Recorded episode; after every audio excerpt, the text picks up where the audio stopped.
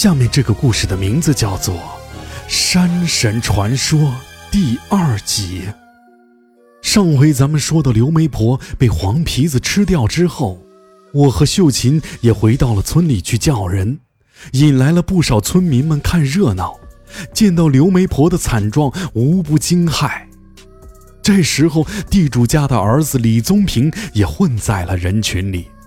他倒不关心刘媒婆死得惨不惨，他只关心秀琴和我大晚上在村口的草垛上干什么。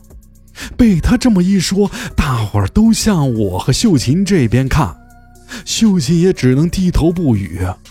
我早就看李宗平不顺眼了，我们两个就吵了起来。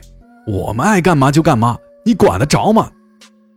李宗平跟他爹一样，一肚子坏心眼儿，没吵两句就怪我杀死了刘媒婆。我当时怒火中烧，指着李宗平就骂了起来：“你个王八羔子！”你他妈的胡说八道！谁杀人了？因为得不到秀琴，李宗平这时候气急败坏地诬陷我们，说我和秀琴在草垛上干见不得人的事儿，被刘媒婆撞见了，硬是把我说成了杀人凶手，还大骂秀琴是个破鞋。秀琴被他骂得直掉眼泪，我血气方刚的，怎么能容忍他？上去就是哭哧一拳，把李宗平打倒在地，骑在身上一顿狂揍，最后还是村长发话，把我先关起来，等报告上级部门来人再处理。几个保安把我押到了村头的厂房，锁在了里面。我不服，在里面又跳又是骂的，我在里面又蹦又跳。这时，我突然听见窗户外面有人喊我。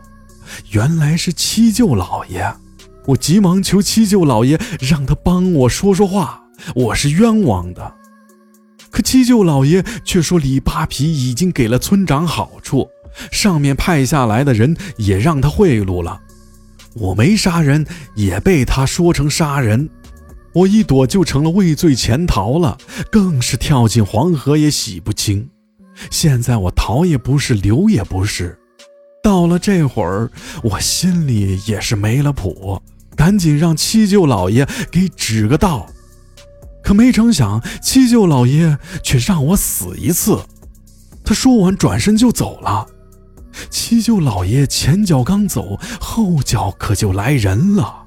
我一看就是一皱眉，是李宗平领着几个狗腿子过来了，还拎着棒子，一看就是来找我报仇的。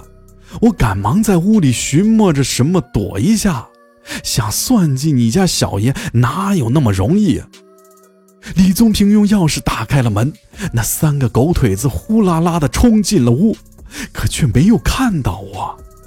我躲在房顶上，一见四个人全都进来了，从房顶上跳了下来。我使用无影脚，一脚踹在了李宗平的鼻梁上，把他直接踹飞了出去。另外三个狗腿子愣了一下，挥起棒子就向我砸来。我往后一侧身躲了过去，一拳打在了那家伙脸上，当时就给他打懵了。可惜呀，我双拳难敌六手，一个没留神，后背就挨了一棒子。不过我一转身又撂倒了一个。这时李宗平从地上爬起来。从后面死死地抱住了我的腰，让那几个人对我下死手。老李家有钱有势，打死人也不算什么事儿。剩下的狗腿子抡起棍子就向我的脑袋砸了过来，我躲闪不及，只能一歪头，这一棒子打在了我的肩上，然后我抬脚踹在了那个人的裆上。紧接着，我又在李宗平脸上打了几拳，用力一抡，把李宗平甩了出去。这下李宗平一伙人一点便宜没占着，还想着再找些人来干我。他们慌慌张张地退出了厂房，又锁上了门。我想出去，结果慢了一步，我就想用激将法激一下李宗平，让他把门打开。可李宗平吃了亏，哪还敢？灰溜溜的跑了。我打算趴在窗户上再去叫他，往窗户这么一看，就见几只大黄皮子手里抱着柴火和稻草，全都堆在了墙根上。我一看，不好，这些黄皮子是来报仇的。其中一只老黄皮子人模人样的掏出火柴，一划就点燃了柴草，火苗子噌的一下就窜起来。我心想：呀，完了完了，老子这回要变成烤鸭了！一时间浓烟四起，呛得我直咳嗽，想跑却根本无路可逃。关我的房子在林子边上，又是晚上，直到早上才有人发现，叫人灭了火，房子都快烧塌了。这时人们才想起，我可还关在房子里头呢。秀琴也听说着火的事儿，哭喊着就跑了过来。等村民进屋里一看，我已经被烧成了黑炭。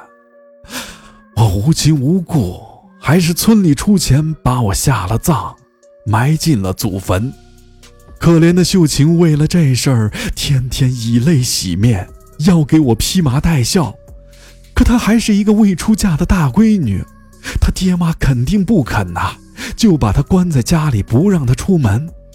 一直到了我头七那天，才找机会跑出来，来到了我的坟上，摆上了我爱吃的饭菜，又倒了一杯酒，说着眼泪稀里哗啦的往下掉啊，抚摸着墓碑，哭了一次又一次，感叹怎么好好的人怎么说没就没了，也叹两人有缘无分，人鬼相隔。也不知道哭到了几更天，树林里突然有动静。秀琴扭头一看，险些叫出声来，是山上的两个土匪，可能是出去喝酒会相好的，路过坟地想要撒尿。土匪走进坟地，可就看见了秀琴。两个土匪见秀琴长得标标致致，就动了邪念。秀琴拿起篮子，在身前一挥动。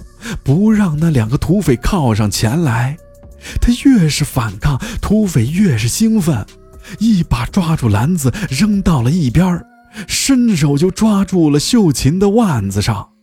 可他刚抓上，就听见啪的一声，不知被什么打在了手上，疼得他嗷的一声就撒了手。另一个土匪一看有人偷袭，把枪拿在了手里，四下观瞧。也没看见有人，就听见远处的林子里嗖的一声响，土匪先是脑门上挨了一下子，然后手上又挨了一下，枪也撒了手，疼得两个土匪嗷嗷直叫，却不知偷袭他们的人是谁。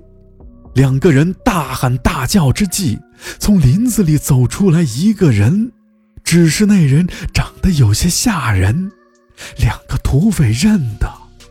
那不就是山神庙的山神吗？好了，本集到此结束，欲知后事，请待下集分解。